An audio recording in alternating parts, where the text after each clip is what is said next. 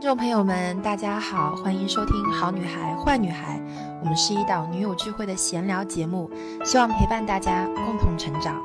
我是 Ellie，我是 Lin，我是徐后，我是 Serena。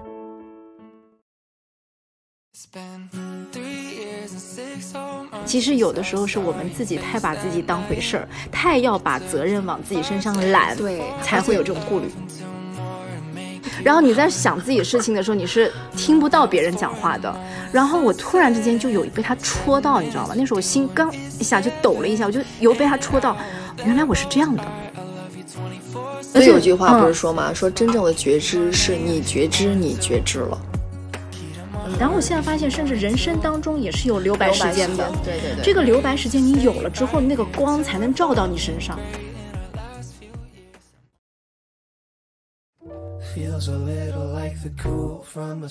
Hello，大家好，我们又来到了新一期的好女孩坏女孩，我是 Lin，我是 Serena。Serena 前阵子去旅行了，对吗？对，有一期短途的旅行，本来我也是要去的，谁知道 Lin 竟然没有去。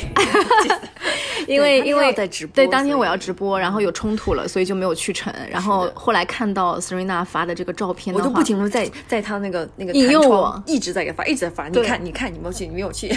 去的是哪个地方来着？我们因为我们是场馆，然后给大家一个感恩之旅，感恩之旅。两天一夜的，在那个莫干山，就是非常非常美的莫干山的劳林西坡。啊，西坡。呃，可能如果你不是江浙沪的小伙伴的话，可能对于西坡不是特别的，莫干山可能也不是特别的。了解，因为这个是莫干山，是对于我们浙江人来说，真的就是短途旅行或者度假的一个圣地。它就是一大片拥有着绿色的植被，然后对天然氧吧，就是觉得去江浙一带小伙伴，你只要一小时或两小时车程里面，你就去这个莫干山玩。杭州其实特别近，杭州一个多小时吧，一小时左右就过去了。所以对我们而言，我们觉得就是中午我们都是上完课，然后下午时候开车开就直接开过去了。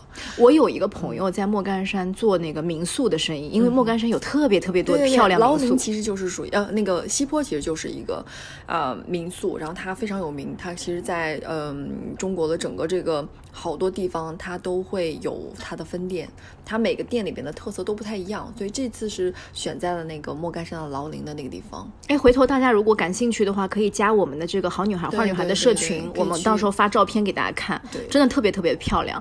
然后我那个时候就是一些身边做民宿的这些创创业的这些小伙伴们。那时候我有印象，有一位那个时候就跟我说，说我在莫干山盘了一间这个民宿要做。我当时就想说，哇，那那个你每天，因为他是住杭州嘛，我就想说你每天赶来赶去上班不累吗？他说很方便，就是一小时车程，其实就跟你城东开到城西差不多。是的，而且他那个高铁也还方便呢，高铁过去十几分钟就更快，十几分钟二十分钟。因为前段时间大家知道那个令姐有一个，呃，我们当时那个播客停了差不多有两期左右，不好意思啊，这个臭名昭著的一段经历。今天断更了两个星期，是因为当时我们嗯，是因为令姐嘛，令姐那时候感觉好像是我去啊，我要放空，我要休息一下，对，状态不好，觉得太出去了，对不对？对我当时，我跟大家就是，如果不知道的小伙伴哈，就是可能再重再来再重再略略重复一下这段经历。就是当时有一段时间，就是我们大概前前两周的时候，我们断更了两周，算是我们开了八十多期这个栏目以来第一次断更。嗯。然后当时就是觉得那那那天本来想聊一个亲子话题，录不下去了。对，录不下去，就觉得我我我不想聊给，就是我不想对着这个东西聊给大家大倒大倒苦水的感觉，我就想跟好像就像你们这样亲密的伙伴，就是完说完。完了就完事儿了，就是想要就是对，然后想把自己那个最最真切的那个情绪给给给倒出来，所以当时就是。叭叭叭一直在聊聊是没少聊，但是没有录下来。然后在这个宣泄或者说倾诉的过程当中，感觉到自己有一丝得到被被被接住的感觉，情绪被接住的感觉，觉得挺挺好的。就是有的时候可能有的时候太过压压抑自己啊，就是觉得自己是太疲惫了，太疲惫。然后觉得觉得就是呃，是生活当中创业的这个过程当中，已经有很多事儿要操心，要扛那个责任了。然后就觉得好像自己没有资格再去。任性，或者说再去再去不充许，不允许，不允许自己，不允许自己。我特别，我那段时间特别不允许自己，就觉得说这个事情你就应该处理好，你不应该让自己就是为了家庭琐事啊，包括跟我跟小朋友的这个呃亲子关系里面，你竟然那么大一个人还在闹脾气之类的，就觉得自己好像说出去吧，又觉得有点丢人，然后然后不说吧，又觉得非常压抑，就是那样的一个状态。再加上这个，我觉得是内忧外患吧，就是你本身工作上就是有压力的，而且那个时候我跟大家说，令姐是一直在。在准备双十一的事情。对对对对对，就是那段时间非常忙，很忙对，脚打后脑勺，所以然后再加上很多时间，就乐乐有时候会生病嘛，啊，对，他会跟我讲，然后说，就就你知道，所有的事情累积 control 的时候，你就会发现，哦，不行了，我简直要炸了。所以最后可能是非常小的一个东西，就会成了压垮你的那根稻草。对对对对所以那段时间就情绪很差，然后情绪很差之后呢，我给自己的这个放松的方式就是我我也出去了，我去了，我就一个周末主打了一个说走就走的旅行，去了长沙。快对，然后就是去长沙，大家也很方便，坐个高铁，然后过去之后大概三个半小时、四个小时，我们到了。到了之后，基本上是一个吃吃喝喝之旅。真的放松，然后就觉得是那种哇，晚上去吃宵夜吧。你看平常在家能做到吗？不，不能，在家有小孩儿，走不出去。你带小孩一块儿出去吃，撸串去是吗？然后，但是那一趟出去就是哇，但是走遍走遍大街小巷，然后很开心的一个状态。嗯嗯然后就是纯纯的享受美食。然后大家知道，在长沙五米一家茶颜悦色，就是奶茶当水喝，就觉得哇，太放纵，就是不是放松，是放纵，就是觉得太舒服了，就觉得是需要这个啊，需要的一个需要一个给自己任性的一个时间，让自己能够释放情绪的一个时间。而且作为对我来说，这是一个完完全全的 break，就是一个暂停键按下之后的一个放松、清空。然后那一趟里面也没有什么小孩，没有什么放不下的东西，嗯你会觉得，哎呀，我出去了之后，嗯，他会不会？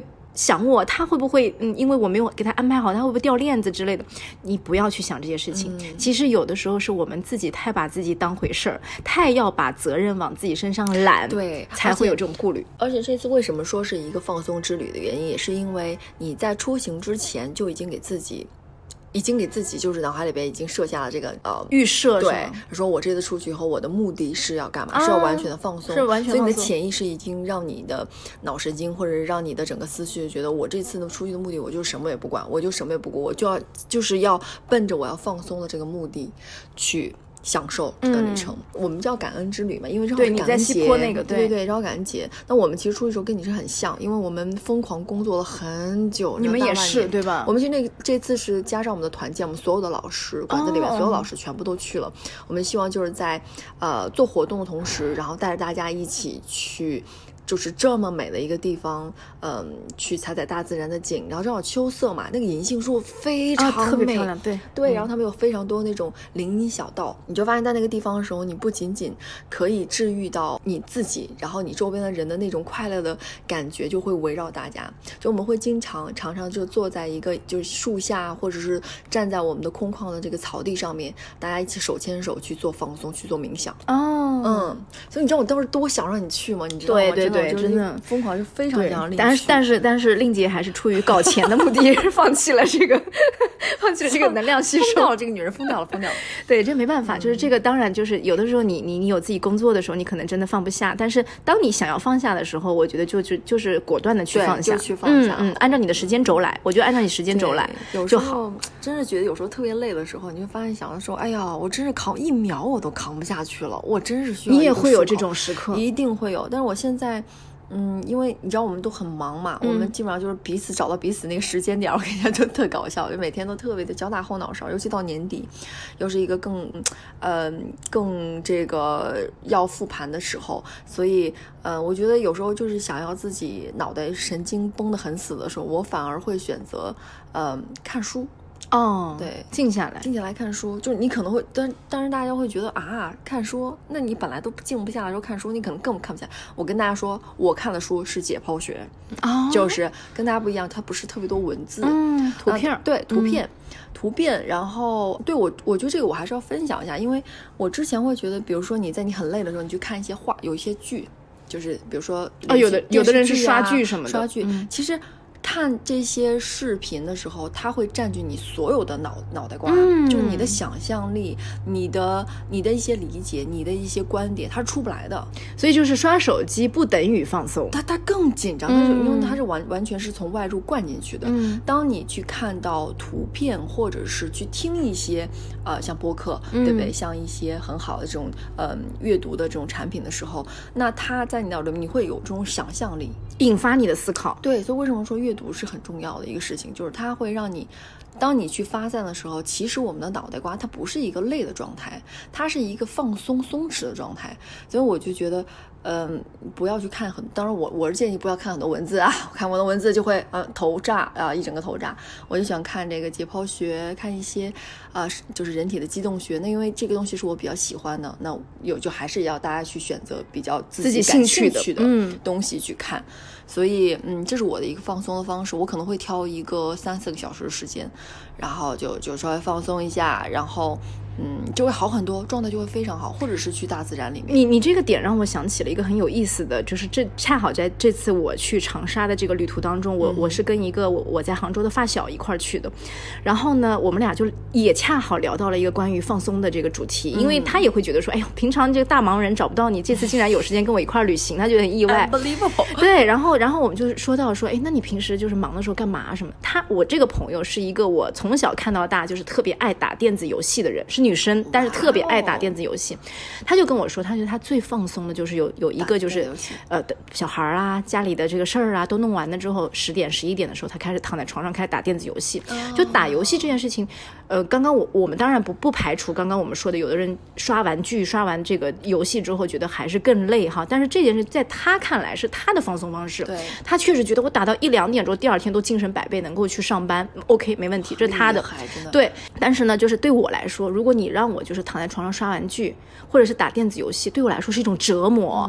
我觉得我不喜欢。对，不一样。就我觉得还是不一样，非常不一样。我就会发现每个人的放松方式是完全不同的。但是基于你刚刚讲的，其实就是关乎于我们的大脑到底是在被动的接收，还是在主动的思考。看他放松是。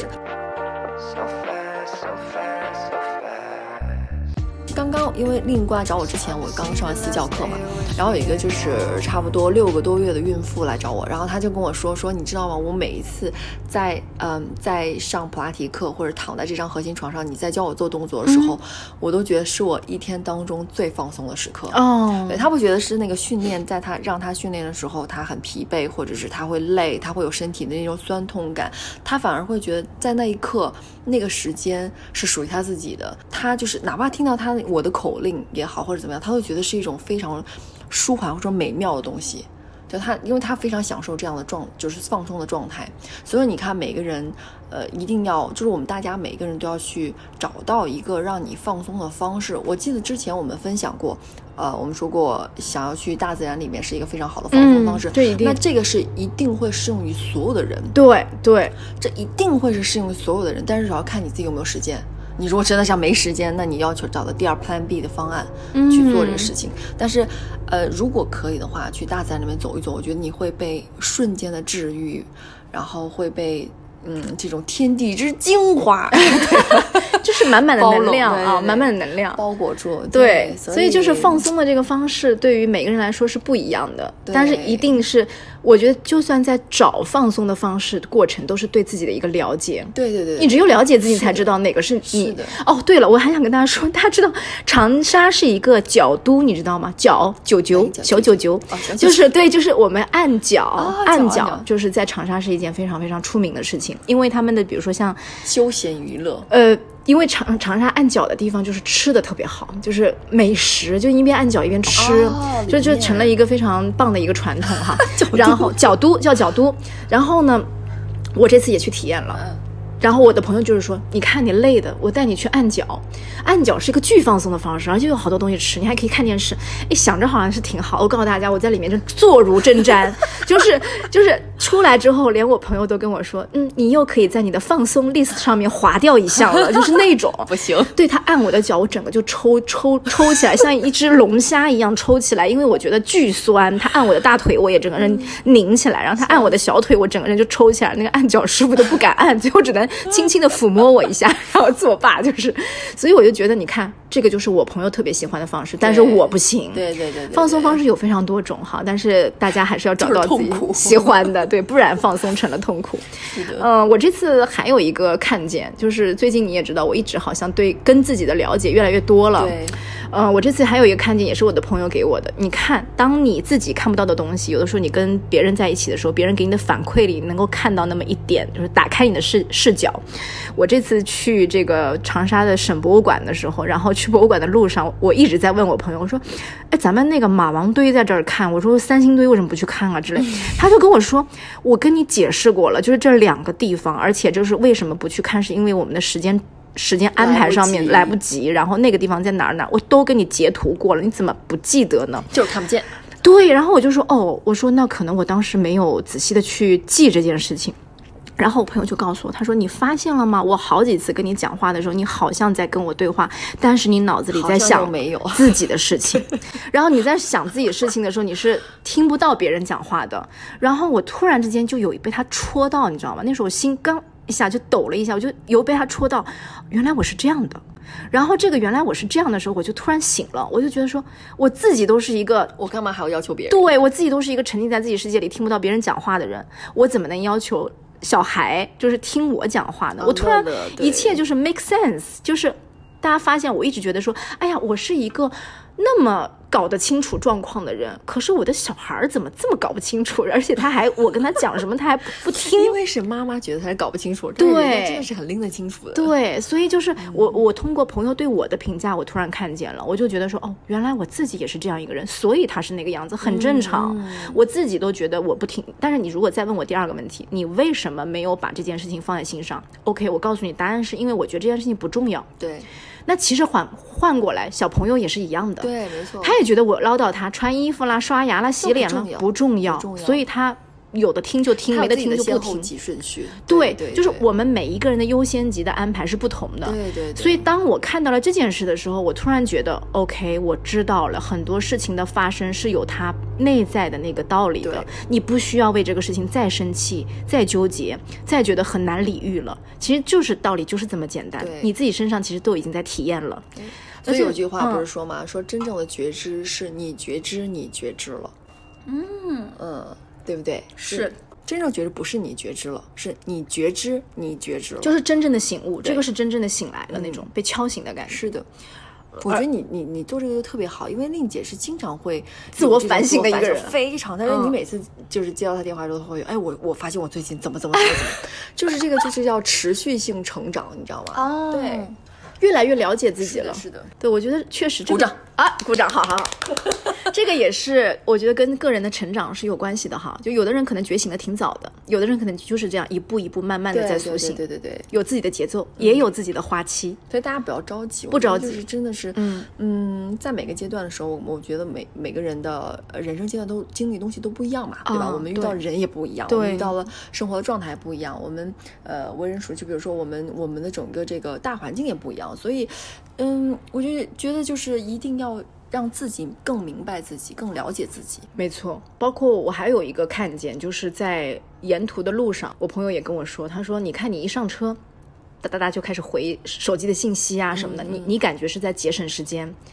但是他说你看到窗外的风景了吗？对，哦，那句话就是让我觉得好 sad 哦，就觉得就是。”各种戳你啊，戳我，真的一把刀子把我戳的稀巴烂，就是那种感觉。我觉得哇，我说你是这个是个好问题，我觉得真的是个好问题，有戳到我，就是有有点点醒我一下下。我自认为自己是一个非常懂得大师的人，对，而且我觉得我是一个非常懂得生活的人。这个大家都是觉得啊，我的视角也好，我的敏锐度也好，大家就觉得是认可的，而且大家都觉得我就是一个非常懂得生活的一个，我就在做的也是生活美学的对这个事情。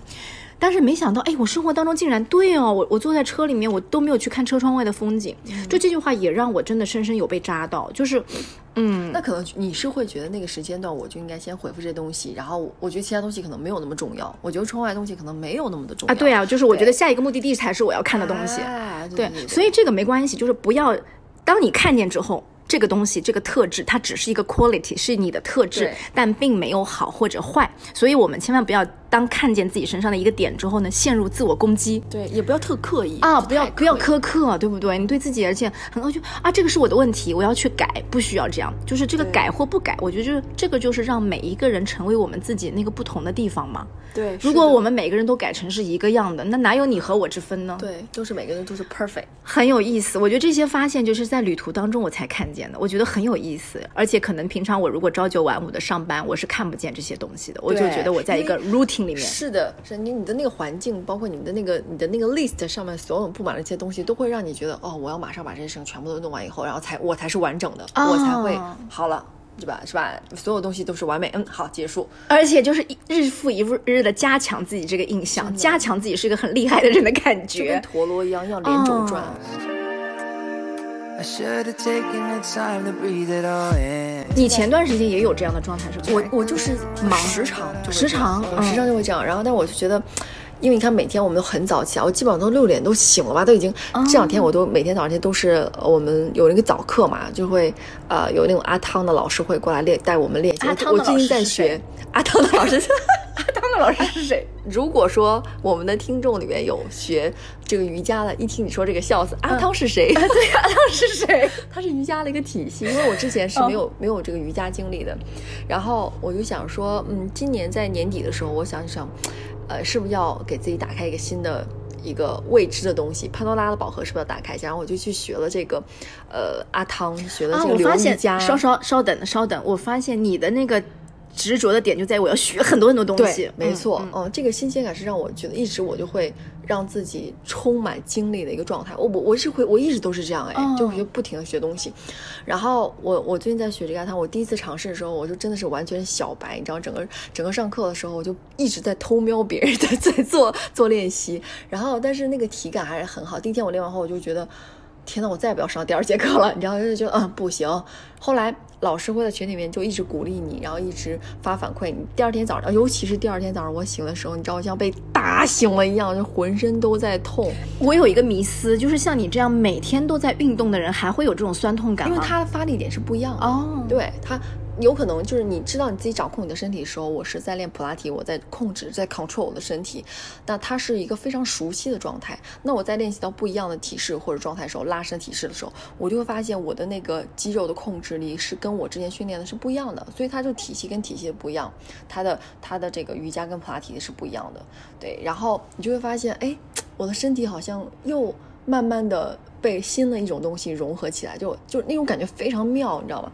然后我就是当天结束完以后，我马上立刻报了第三天的那个课程，就立刻报。所以我最近都一直在练这个阿汤，在练流瑜伽。阿汤是谁？太好笑了！本年度啊，二零二三年度经典好笑的话，阿汤是谁？你可以去你们普拉提的业界群里面可以发一我下要。去去跟去去一下那个瑜伽的那个体系哦太好笑了，太好笑了。嗯，所以我觉得哎很有意思。你看旅行完回来之后，我们竟然还能够有那么多的一些启示啊，对对对对真的很有意思。所以旅行放松的一个一个放松之旅的话，我觉得对每个人都非常的重要。就你一定要有呃给自己足够的时间跟空间。就是有些人很肯定肯定是很长的。我我跟大家再讲一个，几年前的时候，呃，有时候我觉得特别累，比如说我有时候带孩子带完以后特别累，或者是那段时间特别疲惫，我都会 P.S. 那个时候孩子还小，对对对，大了就没事儿了。对，对，但小的时候就那觉得就是不在，就还是跟你一样，就是不受控制嘛，就 under 你你也有那段时间对吧？非常多，哦对。啊，我突然就宽慰了，你知道吗？真的，我跟你讲，那个就别人跟你一说痛苦的事，就是 哎，还有人比我痛苦，可以可以。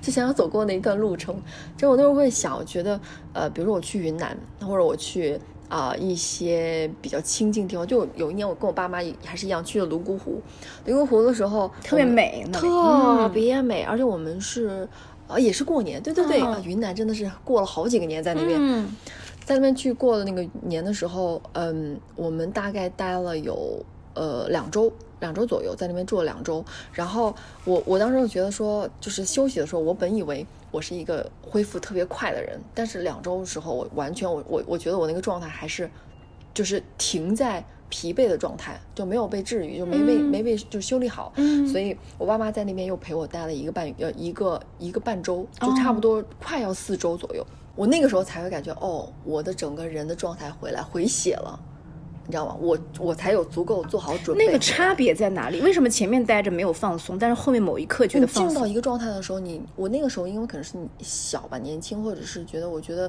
是有点焦虑的那种感觉，嗯然后你从一个很快速的节奏，呃，换到一个非常慢的节奏时候，你会有不适应对，嗯特别不适。然后我每天起来会第一件事儿会找事情做。啊，我懂了，无法让自己闲暇下来，没办法，嗯嗯，然后我就会跟我爸妈说，我说，哎，今天我们去哪儿吧？明天我们去哪儿？那泸沽湖哦就就那么大你非得把自己排得满满的，对，它就那么大点儿，你说你能去哪儿？然后你就坐在那个地方晒太阳，我都晒半径，不行，晒不了，咱们就是想做东西啊，咱们就是、哦，我明白了嗯。然后就是很焦虑。后来我懂这种感受哎，我我跟大家举例一下，就是我看到如果我们家小孩在那儿从这个房间走到那个房间 无所事事，我浑身就不自在，就是我觉得是不是你刚刚那种感受啊？就是不舒服。对我，我想把他安排了，我也想把我自己给安排是，了。然后嗯你你那个感觉就是就是说，哎呀，我就怎么办？我就一直，而而且我还会经常打电话打到家里面问。你又干嘛了？怎么怎么样了？哦然后哎假借着哎问儿子就但是其实嗯就感觉你要有这一有这样一个事情必须要做的。后来那个阶段，就是我我会觉得一直都让我沉不下来，嗯，我就待了好久，然后才慢慢的适应放松，然后又从放松的状态下慢慢的适应接受，然后再回到一个很好，就是我们的我们的生活，就真正的生活的状态。后来我发现这个时间会变得越来越短，因为我知道如何去调节，就你要懂得自己的这个情绪收放了这个节奏是什么。那我现在就很快，一天好几个小时搞定。就我可能会很焦虑的时候，很很紧张，会很很很崩的时候呢，我会想要几个小时，差不多两三个小时我就好了。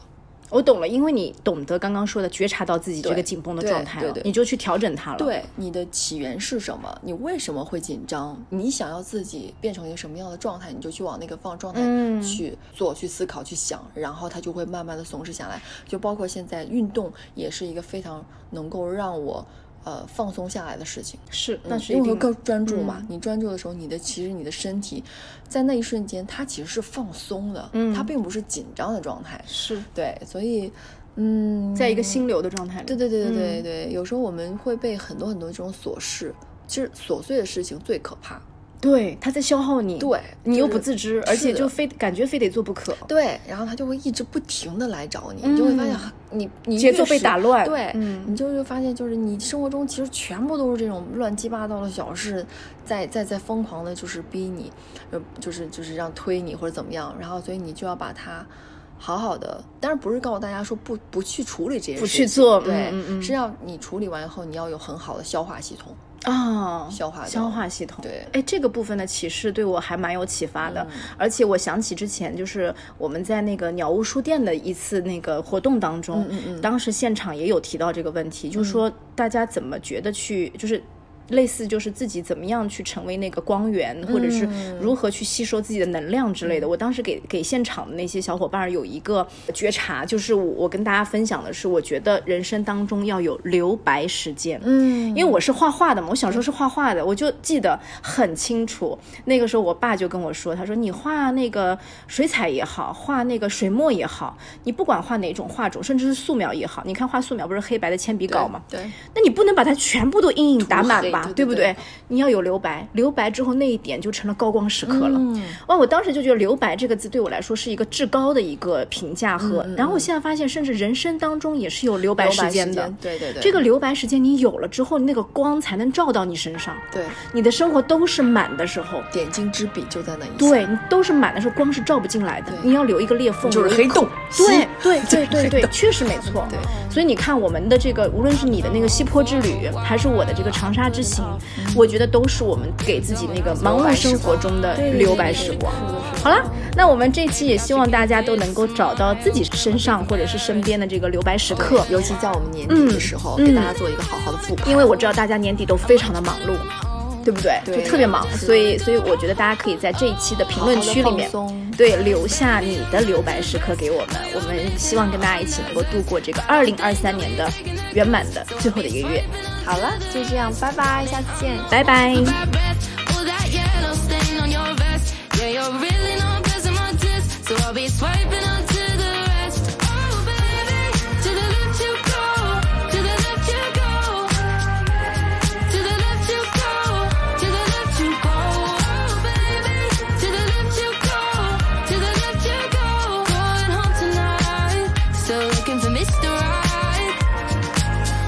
know what I deserve.